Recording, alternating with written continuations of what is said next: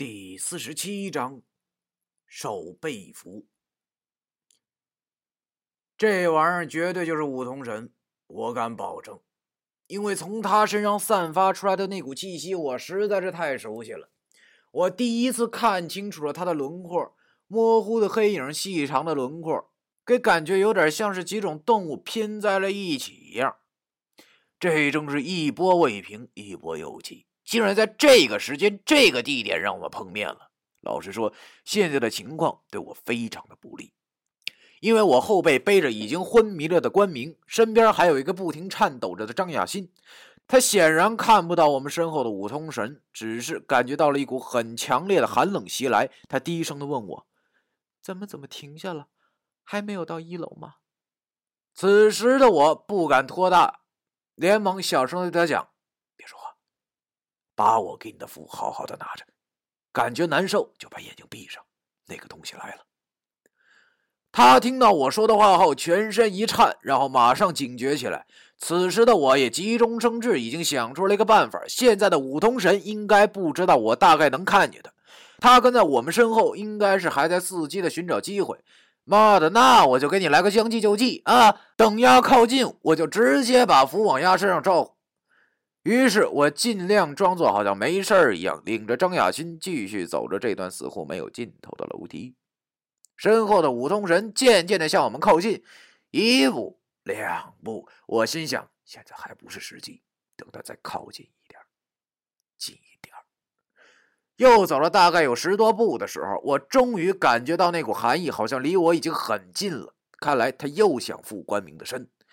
就是现在！我猛然大喊一声，急急如律令，然后快速的用反手背向那个黑影就是一耳光。老天保佑，千万要让我打中他呀！这手背上画的符可千万要管用啊！从我手背上传来冰凉的触感上判断，我果然打中了他。我顿时大喜，看来我的运气也不算太差嘛，竟然让我成功了。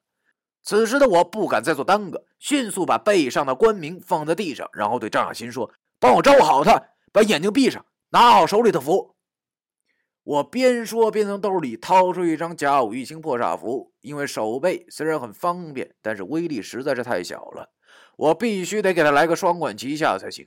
我这一系列的动作都是在一瞬间完成的。现在想想，人的潜力真的是很大，特别是当你陷入绝境的时候。那时候的我前有狼后有虎，那我们这三个人的这几肉身，那可都得扔这儿了。现在也顾不上鬼挡墙了。妈的，我心中现在只想快速的解决掉眼前这个所谓的五通神。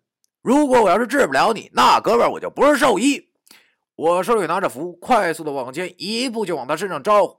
可是这东西竟然速度那么快，在我的加五一星破煞符马上要贴在他的身上的时候，竟然又嗖的一声躲开了。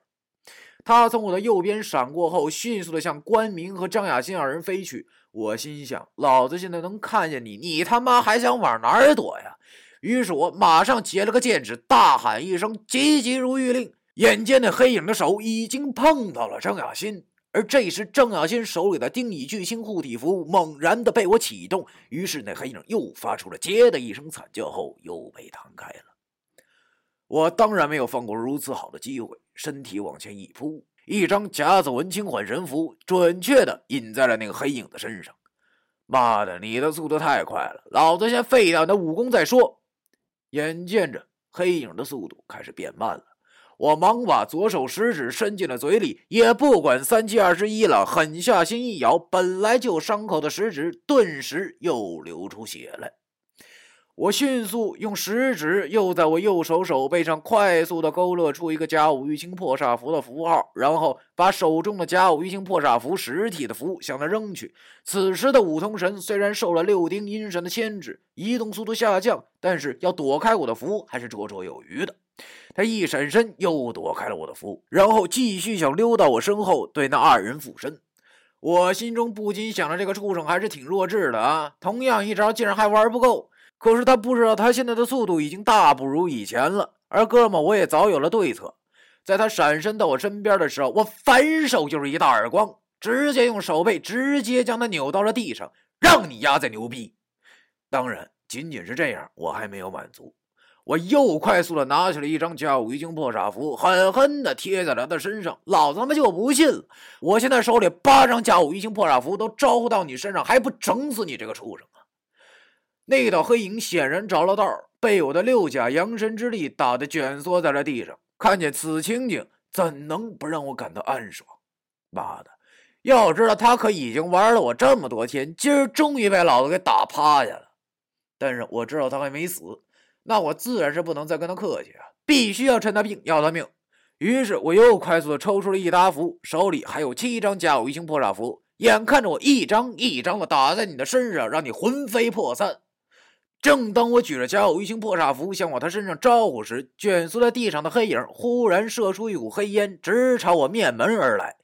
由于胜利就在眼前，情景很激动，使我完全没有了防备。我正嬉戏准备喊“急急如律令”的时候，猛然把这股黑烟给吸了个干净。正所谓阴沟里翻了大船，我顿时觉着眼前一黑，好像被什么东西蒙住了双眼，什么也看不见了。而且我胸口一闷，猛然感觉到好像有什么东西顺着我的食道进入我的胃，我暗道一声不好，这回可能要真完了。想想以前曾经和九叔聊天时，他老人家曾经跟我讲过一些妖物害人的手段，我怕我这次就是属于阴气入体了。所谓阴气入体，是指某些妖物用来害人的手段。这里一个故事给大家参考：相传抗战年间，有很多流民为了生活而拉帮结伙的逃荒。现在我所讲的就是在东北有一伙流民的故事。在那个时代，有一伙流民，他们都是做木匠的。由于战乱而丢了饭碗，但是他们又不想求全于日本人，所以只能一起走村串镇的找些木匠活来做，用以维持生计。他们是十个人，其中年龄最大的师傅有四十多岁，而年龄最小的小学徒只有九岁。这个小孩是那个九个木匠捡来的孩子，没爹没娘。那些木匠心好。不想看见这么小的孩子饿死，便收留了他，帮他们干点简单的木活。由于这孩子太小，于是他们就称呼他为小布拉达。这话好像是满族语，就是小屁孩的意思。讲的是有一天，小布拉达和他的九个师傅在一村子里做完了木活后，准备翻过山赶到另外一个村子。但是在走山路时，忽然下起了雨，于是大家就想找个地方躲雨。恰巧他们看到深山之中有一座荒废了的小道观，便跑进去避雨。深山之中的小道观早已断了香火，供奉的三清像已经因为年长日久而结满了蜘蛛网。神案旁边还放着口棺材，这可能是以前在这道观之中的道士不愿意走，于是便长眠于此。小布拉达由于年幼，看见棺材十分害怕，但是他们的师傅都是大人。而且正所谓战乱猛于狗正，狗正猛于虎。在这战乱年间，能填饱肚子，能有个安身之处就已经不错了。于是他们也没有顾忌什么，只盼着天儿快点转晴，大家好能继续上路。可是天公不作美啊，雨越下越大。眼见着天色慢慢暗了下来，还没有停的意思，于是众人只能在道观之中点了堆火，然后拿出随身的行李，铺好了个通铺，就准备晚上住这过夜了。由于小布拉达年纪小，而且还十分害怕的关系，所以他不敢头朝着棺材的方向睡。在众人睡着后，他翻身把头朝向众人脚的方向，然后蜷缩在草席里，却也久久没有睡着。已经凌晨的时候，不知道是什么时间，小布拉达刚刚有睡意的时候，他忽然听见了这道观之中好像有什么声音，好像是什么东西打开的声音。他害怕极了，但是他不敢出声，只能透过草席往缝隙外边偷眼看去。只见那口棺材竟然自动的打开了，然后从里面爬出一个道士模样的老头。尖嘴猴腮，眼睛上蒙着块白布，小布拉达吓坏了。他眼见那个道士一步一步的走进了他那些正在熟睡中的师傅们，然后那个老道张开了嘴，依次往他们师傅们的鼻子里吐着黑烟。也不知道为什么，等全部吐完后，就见那个老道说：“奇怪，应该是十个人呢，怎么就九个人头？算了，不找了。说完，这老道又钻进了棺材里。小布拉达哪里见识过这种诡异的场面？他顿时吓了尿了裤子，但是还是用手捂住自己的嘴，生怕发出一点声音。好不容易到了天亮，他忙起身。却发现自己九个师傅已经全部七窍流血的断气儿了。他受到了强烈的刺激，马上尖叫着跑出了道观。他跑回了原来的那个村庄，四处找人帮他。正巧这村庄之中住着一个阴阳先生。他听到此事后，觉得其中必有蹊跷，于是连同村里的十多个壮丁来到了那个深山的道观。原来，那个道观是被死后山里的野猫。喘了气儿的僵尸，而小布拉达的师傅便是被这僵尸所吐的阴气所害。这种阴气从人的食道进入胃中，使人的五脏六腑都腐烂流脓。那个阴阳先生马上让大家搜集杏树的枝叶，趁着天亮就将那棺材和老道一并的火化了。而小布拉达也就由那个阴阳先生领回了村子收养。书回正文。我感觉到有一股阴气，好像顺着食道要进入我的胃后，就马上想到了这个故事，顿时吓得那是魂不附体啊！生死关头也不容我多想，我马上对着自己的胃用尽全部力气就是一拳，胃部受到猛烈冲击后，我立即就吐了出来，把阴气连同晚上吃的食物一并的吐了个干净。好在那种厌恶的感觉消失了，由于呕吐的关系，我眼中流出了眼泪。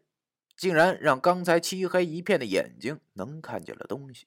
我刚想长出一口气的时候，忽然有一双手死死地勒住了我的脖子。突如其来的攻击让我还没能缓过神来，我十分的虚弱，回过了头，只见关明那张挤在一起的五官正对我桀桀桀的笑着。